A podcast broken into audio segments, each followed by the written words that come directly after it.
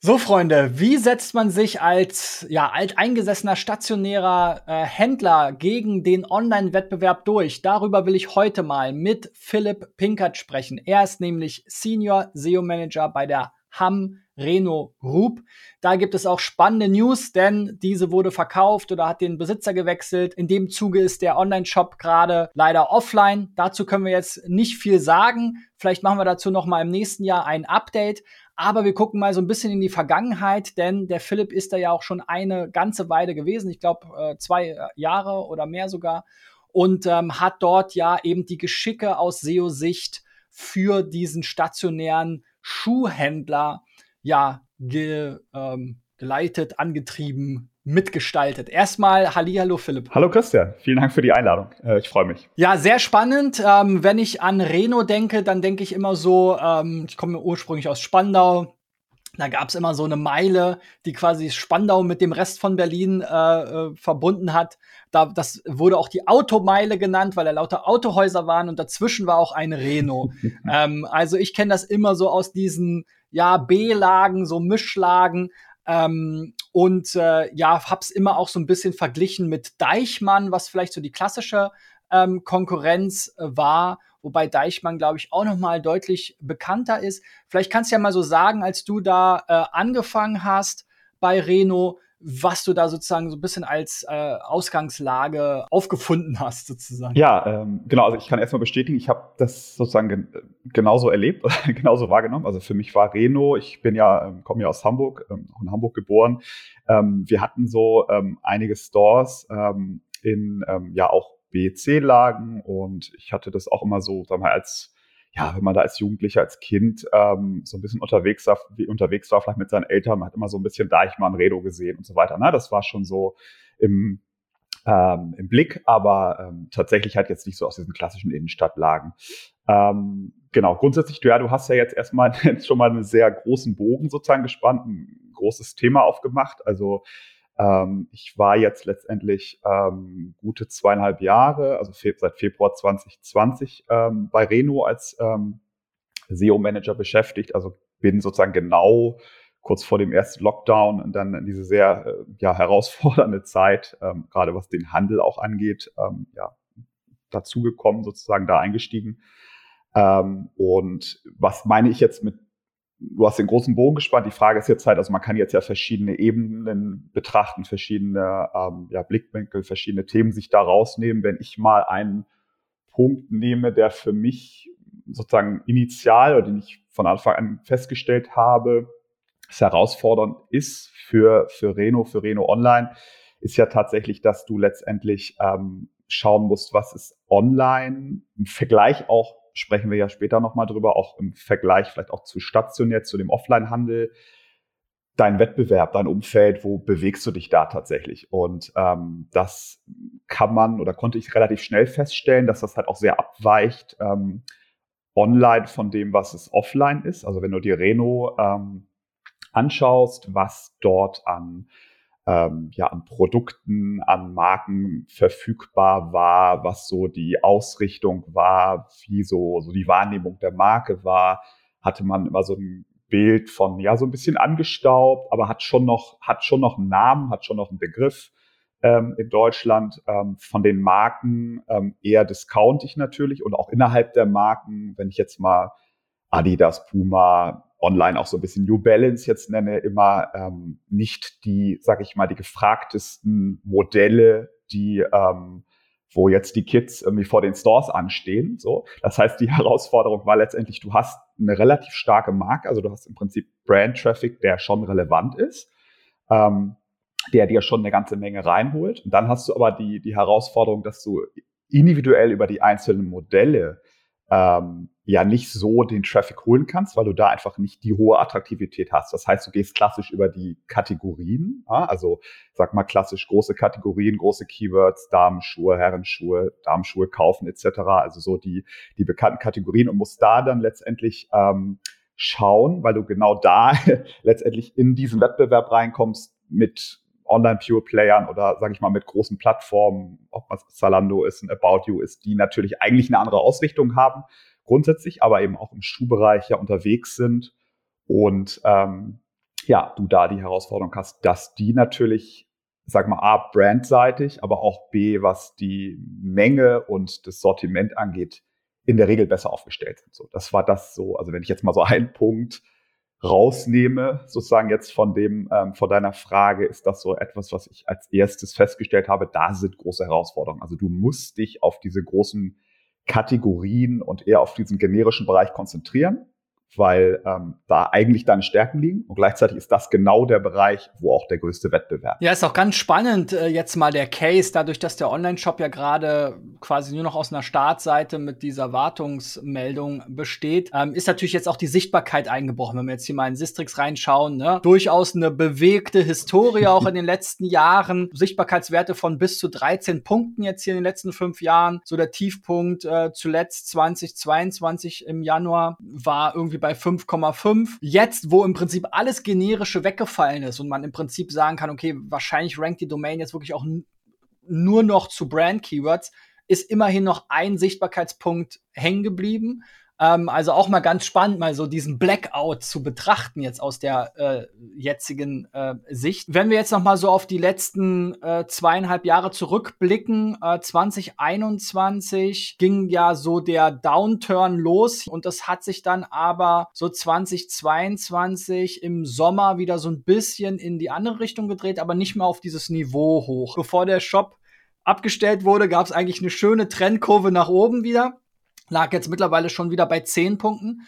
Ähm, beschreib doch mal diese Phase. Was war da los? Ähm, welche Google-Updates haben da äh, reingeschlagen? Woran hat's gelegen? Du hast ja schon das Wettbewerbsumfeld angesprochen, aber auch mal so aus dieser Google-Update-Betrachtung. Ähm, was waren da aus deiner Sicht so die, die Gründe, warum es steil bergab und dann doch auch wieder so ein bisschen bergauf ging. Ja, ist tatsächlich ganz spannend. Also gerade wenn man jetzt aktuell nochmal zurückschaut auf das, ähm, das September-Update, ähm, wo wir ja tatsächlich an der Tendenz eher relativ stark auch nochmal zulegen konnten. Ja, ich glaube letztendlich, du hast natürlich viele, ja, es ist sehr multifaktoriell. Du hast viele Themen, die damit reinspielen. Wir haben 2020, starten wir sehr gut da. Da waren wir, wenn man sich jetzt overall den Index anschaut, ja tatsächlich bei 12, 13, was aus meiner Sicht auch so ein bisschen überperformt war, äh, nicht ganz dem entsprach, was sozusagen eigentlich der Leistungsfähigkeit des Shops ähm, und des Sortiments etc. entsprach.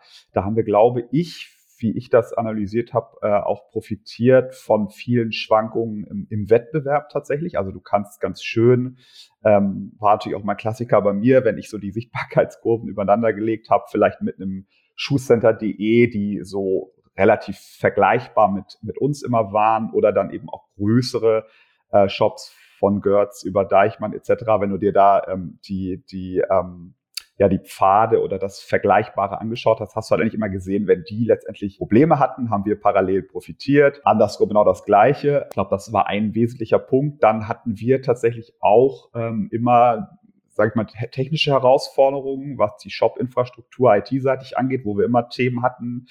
Ähm, na, ich würde das jetzt nicht im Detail ausführen, aber ähm, weil wir halt als One-Pager technisch eigentlich laufen, wir sozusagen also im Prinzip für Google da ähm, ja sowas, so eine technische Infrastruktur nochmal hinstellen mussten, um Sichtbarkeit zu generieren, was immer sehr anfällig auch war ähm, für, ähm, für, für, für Themen, wo man, ähm, ja, wo man halt optimieren muss, wo man immer dran sein muss. Ich glaube letztendlich, ähm, ich habe immer so gesagt, wenn wir bei so einer guten 10 stehen, was auch immer das dann tatsächlich ja, ähm, ja sozusagen inhaltlich traffic-seitig dann am Ende aussagt, aber dann sind wir ganz gut unterwegs, aber du konntest halt schon über die vergangenen ähm, zwei, zweieinhalb Jahre sehen mit den Updates, ähm, ging es immer so ein bisschen bergauf, bergab. Und ich habe da immer sehr abgeleitet, sag ich mal, dass wir ähm, Themen mit Wettbewerbern haben. Ne? Also du, du siehst auch gerade in den, in den generischen, also was ich angesprochen hatte, wenn du dir große Kategorien anschaust, ganz, ganz stark auch, dass du da einfach auch viel, sehr, sehr viel Bewegung in den SERPs hast. Ähm, also andauernd auch Positionswechsel, teilweise wochenweise, ne? dass du mal auf zwei, drei bist, dann bist du auf fünf, dann bist du auf einmal auf eins mit so einem großen Keyword wie Damenschuhe, dann irgendwie auf acht. Also du hast grundsätzlich da viel Schwankung, viel Bewegung und ähm, ja, das ist jetzt mit den letzten Updates auch nicht weniger geworden. Ja, das können, kennen ja viele.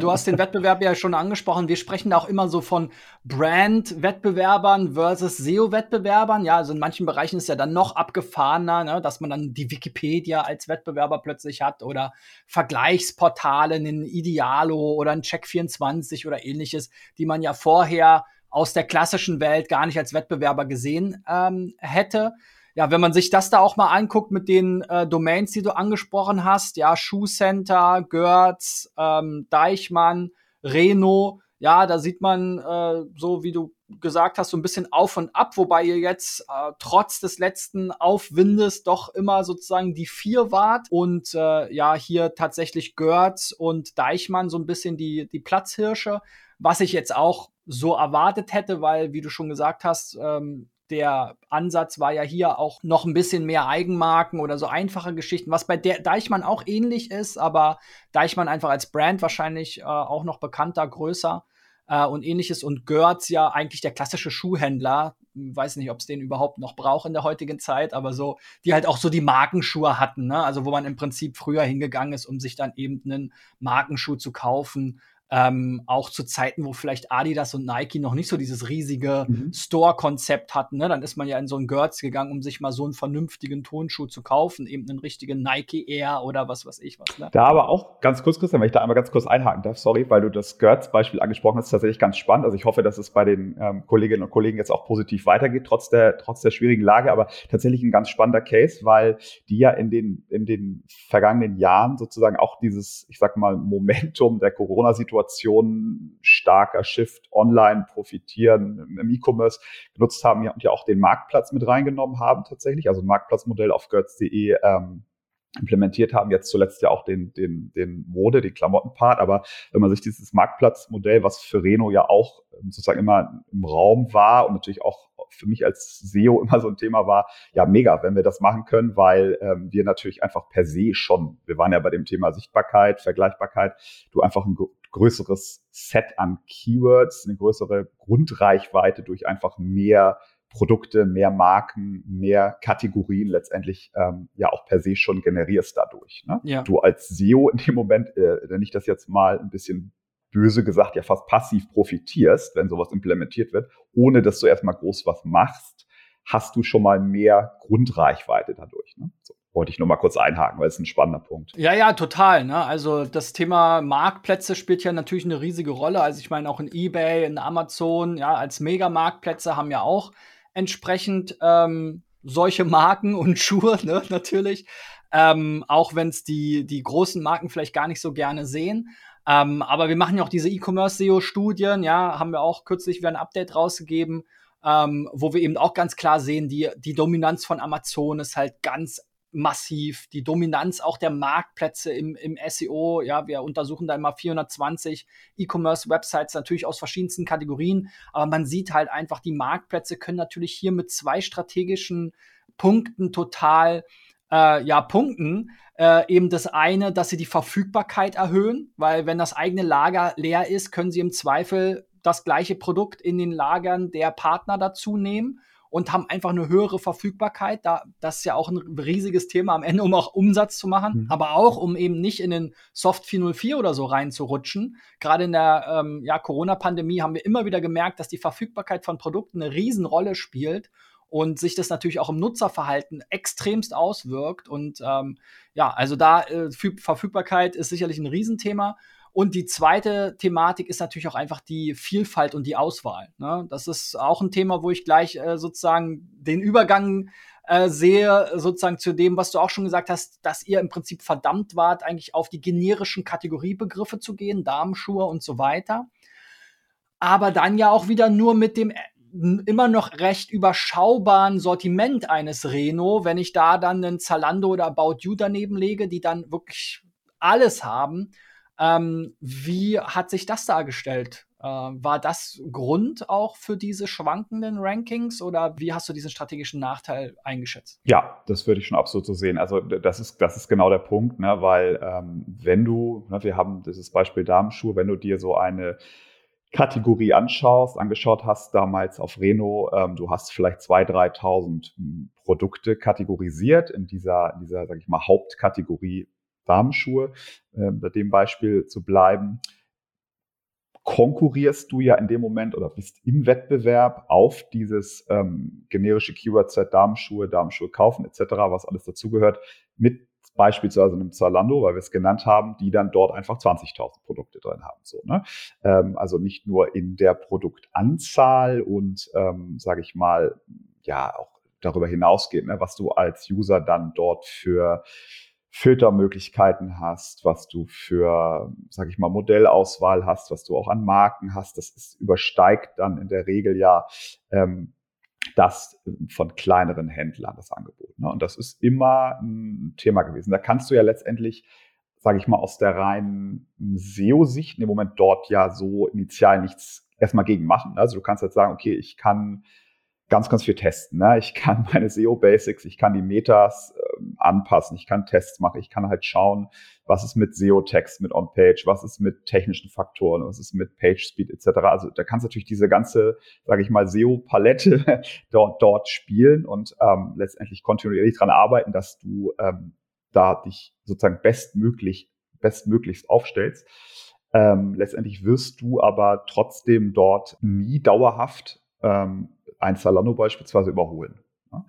Aber du hast natürlich trotzdem, sage ich mal, dann auch so Abstrahleffekte. Du hast ja trotzdem eine Brand, du hast ja trotzdem auch ähm, eine gewisse Ausrichtung, die ja anders ist als die, beispielsweise die eines Zalando. Dadurch hast du natürlich auch Kunden, User, die im Zweifel immer wieder kommen und die vielleicht auch, sage ich mal, wenn du jetzt auf einer 3, 4 rankst und nicht auf einer 1, 2, trotzdem vielleicht auf deinen Shop gehen, mhm. so, ne, weil, ähm, weil sie dort ähm, eigentlich das vermuten, was sie finden wollen. Und das funktioniert auch. Ich glaube, der Kampf letztendlich, den anzunehmen, dort ähm, quasi alle SEO-Mühe drauf zu verwenden, dort ähm, ja dauerhaft auf eine Eins zu gehen, das ist fast so ein bisschen vergeben. Du musst halt, glaube ich, so einen Mix finden. Ne? Also du musst letztendlich dran arbeiten, weil das sind deine wichtigsten Hauptseiten, Hauptkategorien. Du musst dich bestmöglich SEO-seitig aufstellen, also alles im Prinzip dafür tun, ähm, dass du dort bestmöglich rankst und dann so ein bisschen schauen, was kannst du rausholen ja, und ähm, ja, dich dann vielleicht noch parallel, sage ich mal, ähm, ja, bisschen im, im nischigeren Bereich ähm, dich, dich umschauen, dir gucken, was kannst du in anderen Kategorien, an anderen Inhalten schaffen. Können wir ja vielleicht noch zu, ähm, drüber sprechen. Ähm, so als, als, als zweites, als zweites Thema, ne, als zweiten Punkt. So. Aber du wirst halt letztendlich sozusagen diesen Kampf dauerhaft dort an der Stelle gegen die ganz großen Plattformen natürlich da nicht ähm, ja, nicht erfolgreich bestreiten können. Was wir immer wieder feststellen und wo, was wir immer wieder versuchen zu nutzen, gerade wenn wir so der Underdog sind in solchen sehr generischen Keywords, ähm, bei den generischen Keywords muss man sich ja auch immer vorstellen, da weiß ja Google auch selber noch nicht ganz genau, was will der Nutzer. Ne? Wenn jetzt jemand nur nach Damenschuhen sucht, da kann ja dann im nächsten Schritt noch ganz viele andere Sachen passieren. Ähm, und da versucht Google wahrscheinlich ja auch irgendwie so ein bisschen so eine Auswahl zu, zu zeigen. Mhm. Ja, wir sehen das in Bereichen, wo dann vielleicht doch auch mal ein Vergleichsportal mit dazu kommt. Wir haben das zum Beispiel bei einer ähm, ja, recht großen Online-Apotheke, für die wir arbeiten, mhm. dass wir da in deren äh, Markenportfolio auch eine äh, äh, Apotheke äh, hatten oder haben, die äh, sehr stark auf diese Versandkostenfreiheit geht, was halt ein großes Thema natürlich ist bei Apotheken, wenn man sich vorstellt, ich brauche jetzt mal eine Aspirin oder sowas, das sind alles irgendwie ein paar Euro Artikel, da will man jetzt nicht noch sechs Euro Versand obendrauf zahlen.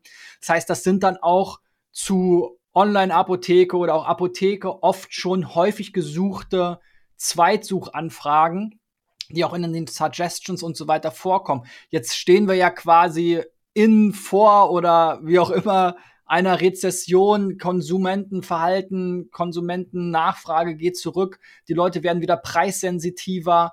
Ähm, da könnte ja gerade so eine Positionierung mit auch einer bekannten Marke, die eben dafür steht, dass man günstige Schuhe bekommt bei Reno, äh, ja auch wieder eine, sehr große Chance bieten. Ne? Also seid ihr da auch von den ne, wenn man sich dann immer den Titel Snippet-Optimierung anschaut, auch so vorgegangen, dass sie gesagt hat, okay, unser USP müssen wir halt ownen. Wir haben jetzt nicht die 20.000, wir haben jetzt nicht die Yeezys, die jetzt wahrscheinlich sowieso keiner mehr mag, aber wir haben halt die günstigen Schuhe für eben die normale Familie da draußen, die jetzt nicht 100 äh, Euro für einen Schuh an, äh, ausgeben will, was das Kind vielleicht auch nur drei Monate trägt. Ja, absolut. Ja, das ist, ein, das ist absolut ein Thema. Ne? Das meinte ich auch so ein bisschen, dass du halt in den, in den, ähm, ja, in den Basics, also wenn du dir jetzt Meta, Metadaten anschaust, ähm, da, da testest, da, ähm, da ein bisschen was probierst, äh, wieder auswertest, wieder anpasst, etc., ähm, letztendlich da auch so ein bisschen darauf eingehst, ne? dass du natürlich ähm, diese, diese Dinge nennst, dass du, sag ich mal, ähm, dieses, dieses Preissensitive, du hast letztendlich so eine Art bedarfsdeckende Aufgabe, möchte ich ja schon fast sagen, als, als Händler, sage ich mal, in dem, in, in dem Bereich, in der Kategorie. Also du hast halt sehr, sehr viel Kunden, die eben ähm, sowohl online als auch offline natürlich preissensitiv sind, entsprechend sozusagen so suchen, so auch kaufen, ähm, wo aber natürlich auch eine Chance liegt, ähm, die auch zu ähm, wiederkehrenden Usern auf der einen Seite, aber auch zu Wiederkäufern tatsächlich zu machen, ne? weil du letztendlich eben so ein Thema hast. Ne? Also kaufe ich dann im Zweifel ähm, mir jedes Jahr, ähm, ja, sag ich mal, zwei Paar Schuhe, A 39, 49 Euro oder, oder günstiger. Ähm, bin letztendlich davon überzeugt, von der Qualität, auch von dem, von der ganzen Experience im, im, im Shop, komme dann im nächsten Jahr wieder so, ne? Und, und weil wieder der Bedarf vielleicht da ist, ne? Oder für mein Kind oder wie auch immer. Ne? Also da gibt es ja verschiedene Bereiche, die man sich dann anschauen kann. Ne? Und das ist, glaube ich, auch ein Thema gewesen bei Reno, aber es ist auch grundsätzlich ein Thema in diesem Markt. Ähm, was sehr spannend ist, also wo man auch ähm, ja sozusagen dann auch Wertschöpfung langfristig generieren ähm, generieren kann in diesem Bereich, ne? weil du natürlich nicht so dieses Peak-lastige hast. Ne? Ach, hier ist Modell XY, wird irgendwie nächsten Freitag Release, da stehen schon alle an und ähm, da ist das und das Modell so. Ne? Da, da, da hast du natürlich eher so, so sage ich mal, so diesen einmal Trigger, der das auslöst. Ne? Und ähm, ich glaube, das, das war immer so eine der, der ähm, ja auch der Ansätze für mich auch im SEO ähm, bei, bei Reno. Und aber das ist natürlich ein langfristiges Thema. Ne? Also das, das klar, wir, wir beide wissen sozusagen nur, nur zu gut, wie, wie lange ähm, ähm, sozusagen SEO ja auch wirken muss, wie, wie langsam manchmal Erfolge oder ja, wie verzögert Erfolge sichtbar sind, nachdem du Dinge umgesetzt hast. Aber du musst ja grundsätzlich ähm, ja, einen Punkt haben, ne? Strategie haben, wo du eigentlich hin willst und was du, wie du das angehen willst. Und dann werden sich auch Erfolge sozusagen ähm, ja, zeigen nach und nach. Ne? Und das war immer so auch so ein Ansatz, ganz klar, ne? über diesen ähm, preissensitiven Ansatz. Und das kannst du ja auch ganz gut in den Snippets ähm, letztendlich auch ja, darlegen. Ne? Also ob das über bestimmte Keywords ist, ne? ähm, ob das über bestimmte Träger ist sozusagen. Ne? Also da, da kannst du schon einiges, äh, einiges machen. Aber es bleibt trotzdem Herausforderung, weil du ja trotzdem halt online dich in diesem äh, Wettbewerbsumfeld bewegst. Ja. ja, wir haben das auch, ähm, jetzt hast du gesagt 2000 Schuhe, ne? wir haben auch äh, häufiger zu tun mit so klassischen D2C-Brands, ne? also die wirklich dann auch nur manchmal nur vier Paar Produkte haben in der Kategorie, mhm. dann aber gleichzeitig auch oft mit ihrer Marke noch relativ unbekannt sind. Mhm. Das heißt, die haben sozusagen das Schlechteste aus beiden Welten. Die haben weder die Vielfalt und das Angebot, um bei den wirklich generischen Begriffen ähm, stattzufinden, dann sind das oft auch nicht die, sag ich mal, Billigmarken, sondern jeder will ja seine Marke, seine Eigenmarke oder gerade jetzt in diesem D2C-Bereich doch die Instagram-Brands und was man so, so kennt, die sind tendenziell eher nicht dafür bekannt, dass sie besonders günstig sind. Mhm. Im schlimmsten Fall gibt es das gleiche Produkt oftmals dann bei Amazon vom Direktimporteur sogar noch günstiger.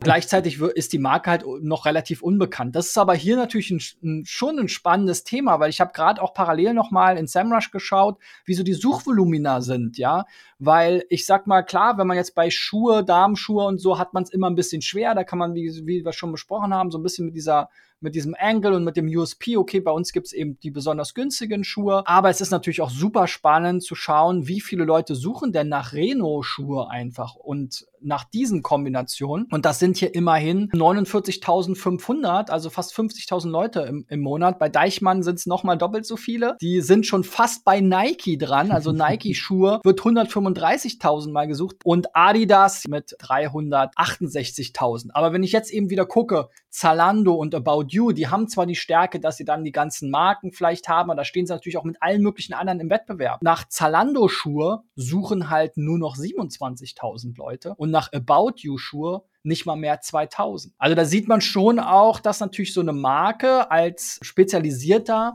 Einzelhändler doch schon ganz spannend sein kann. Gibt es denn auch so richtige Eigenmarken? Also ich kenne das so von, von, von äh, Deichmann und so, dass halt immer so auch diese, sag ich mal, Billig-Variante von Adidas und, und ähm, äh, Nike gibt, ne, mhm. die dann vielleicht auch für die Kids mal ganz interessant sind, die auch mal einen äh, Nike-Schuh haben wollen. Aber es gibt ja wahrscheinlich über Reno hinaus auch noch diverse Eigenmarken, die potenziell auch noch gesucht werden, oder? Genau, also ähm, da ist als erstes natürlich Barma zu nennen. Ähm, also Barma-Schuhe ist sozusagen nach Reno dann sicherlich auch das Keyword, was spannend ist äh, im, im, SEO oder grundsätzlich im, im, im Online-Marketing ähm, spannend gewesen ist für uns, wo ein Fokus auch drauf lag, weil Barma ähm, doch in der Wahrnehmung noch, äh, noch recht stark, ähm, stark auch war, auch in den letzten Jahren, ähm, auch wenn es natürlich nicht mehr so war, sage ich mal, wo man mal herkam, ähm, ähm, vor, vor, vor 10 plus x Jahren vielleicht, aber ähm, es gab schon äh, einige Eigenmarken, die auch eine Relevanz hatten. Also vielleicht kennst du noch Barmer Schuhe wie Barfuß, war mal so ein Slogan. Also das waren so hauptsächlich ähm, eben Sandalen etc. Also man kennt ja Birkenstock und so weiter. Mhm. Da haben wir immer so ein bisschen gesagt, das ist eigentlich eine ganz coole Brand, Barmer, die man so ein bisschen als das günstigere Gegenstück vielleicht von einem Birkenstock beispielsweise positionieren könnte. So, ne? Das ähm, muss man natürlich auch immer schauen. Mhm. Okay, ne? ist das also man kann das letztendlich ja anstoßen, Hinweise geben, hey, das da ist halt Potenzial und dann ähm, muss man gucken, wo man als Unternehmen halt hingehen will, in welche Richtung. Aber das ist halt so eine Marke, die spannend war. Young Spirit kennt man vielleicht noch, waren mhm. mal, äh, ich weiß nicht, ob du Fußballfan bist, aber die waren mal Werder Bremen Sponsor auch. Äh, also auf den, auf den Trikots von Werder Bremen stand mal Young Spirit. Okay. Ist auch schon ein paar Tage her. Ähm, genau, also es gab dort und gibt dort sicherlich einige spannende Eigenmarken oder dann teilweise irgendwie in Lizenz vergebene. Ne? Da bin ich jetzt nicht so nicht so firm, wie das, wie das da immer im Detail ab, ähm, abläuft. Aber da gibt es einige spannende ähm, Themen, einige spannende Marken. Aber auch da ist so halt so ein bisschen das Thema oder die Herausforderung. Das sind natürlich, sage ich mal, klassische Handelsmarken, Schuhmarken, die mit Reno connected sind und eben auch in der Zeit richtig präsent und stark waren, als Reno eben auch stationär, so, ne, wenn man mal weit zurückgeht, weiß ich nicht, in die 90er oder so, richtig präsent und stark waren. So, ne? ähm, da haben wir jetzt, da sprechen wir jetzt noch nicht von Online-Geschäft, ne? aber ja. ähm, da hast du natürlich dann das Thema, so, da gibt es einen gewissen Transfer, also auch heute kannst du halt, wenn du nach Barmer, Barmer-Schuhe etc. suchst, hast du noch ein gewisses Volumen, aber das ist natürlich tendenziell eher stagnierend, sage ich mal, oder wenn man sich das langfristig anschaut, eher abnehmen natürlich, ne? weil du musst natürlich diese Marken dann auch ein Stück weit wieder, äh, ich sag mal, reaktivieren. So, ne? Also was natürlich auch ein bisschen außerhalb der, der, der, der SEO-Kompetenz oder der Möglichkeiten liegt, aber ähm, das ist so ein klassisches Thema, wo, glaube ich, viele, ähm, sage ich mal, große Händler, jetzt nicht nur im Schuhbereich, aber auch, auch im Schuhbereich, ja vor dieser Herausforderung stehen. Ne? Mal sehr, sehr stark gewesen zu sein im klassischen Handel offline, ähm, dann sozusagen diesen Shift auch online ähm, ähm, verkaufen zu wollen gemacht haben, sich dann aber in diesem großen Wettbewerbsumfeld online äh, zu bewegen und diese Marken so ein bisschen wieder aktivieren zu müssen, die sie mal sehr, sehr stark am Markt hatten. So, ne? Und ähm, genau, das ist halt so etwas, was natürlich ja super herausfordernd ist. So, ne? Ähm, weil klar, ne, das Thema ähm, sozusagen Wirtschaftslage grundsätzlich im Handel ist, ist schwierig. Ne? Du brauchst letztendlich die Finanzierung, du brauchst die Budgets, um auch solche Marken wieder so ein bisschen aus der, aus der Taufe zu heben. Ne? Aber um das auf den SEO-Bereich zu, zu, zu ähm, rüberzuspielen, was jetzt beispielsweise eine Marke wie Barmer angeht, war die trotz alledem natürlich für mich auch super spannend, relevant und auch ähm, ja sozusagen Traffic umsatzseitig auch, äh, auch interessant. Ne? So ist es nicht. Aber da geht natürlich immer mehr. Das ist ja mein Anspruch. Ne? Aber da musst du halt dann kannst du ja am Ende adressieren und ähm, darauf hinweisen, hey, hier sind halt Assets, hier, hier können wir was machen und ähm, genau. Die Entscheidung am Ende liegt dann nicht immer in deiner Hand, was man da, was man daraus macht. Ja, ja. Was ich auch noch mal ähm, ansprechen wollte, ist natürlich so dieses ganze Omnichannel-Thema. Also im Prinzip, du hast ja schon gesagt, sozusagen der Wandel äh, von Offline, wo man vielleicht irgendwie schon mal so eine starke Präsenz hatte oder auch hat. Ähm, und jetzt eben online, was dazu kommt, wo sich gerade in den letzten Jahren noch mal zusätzlich viel der Nachfrage geändert hat. Jetzt sind aber Schuhe ja auch was, wo man auch gerne mal reinschlüpft. Ne? Und da gibt es jetzt so diese, sag ich mal, dieses, ja, ich will schon fast sagen, diese Krankheit, dass mhm. die Leute sich dann halt drei Größen bestellen, zuschicken lassen und dann alle anprobieren und wieder zurückschicken. Das finde ich zum Beispiel auch aus dem Gedanken der Nachhaltigkeit irgendwie überhaupt gar nicht sinnvoll. Ne?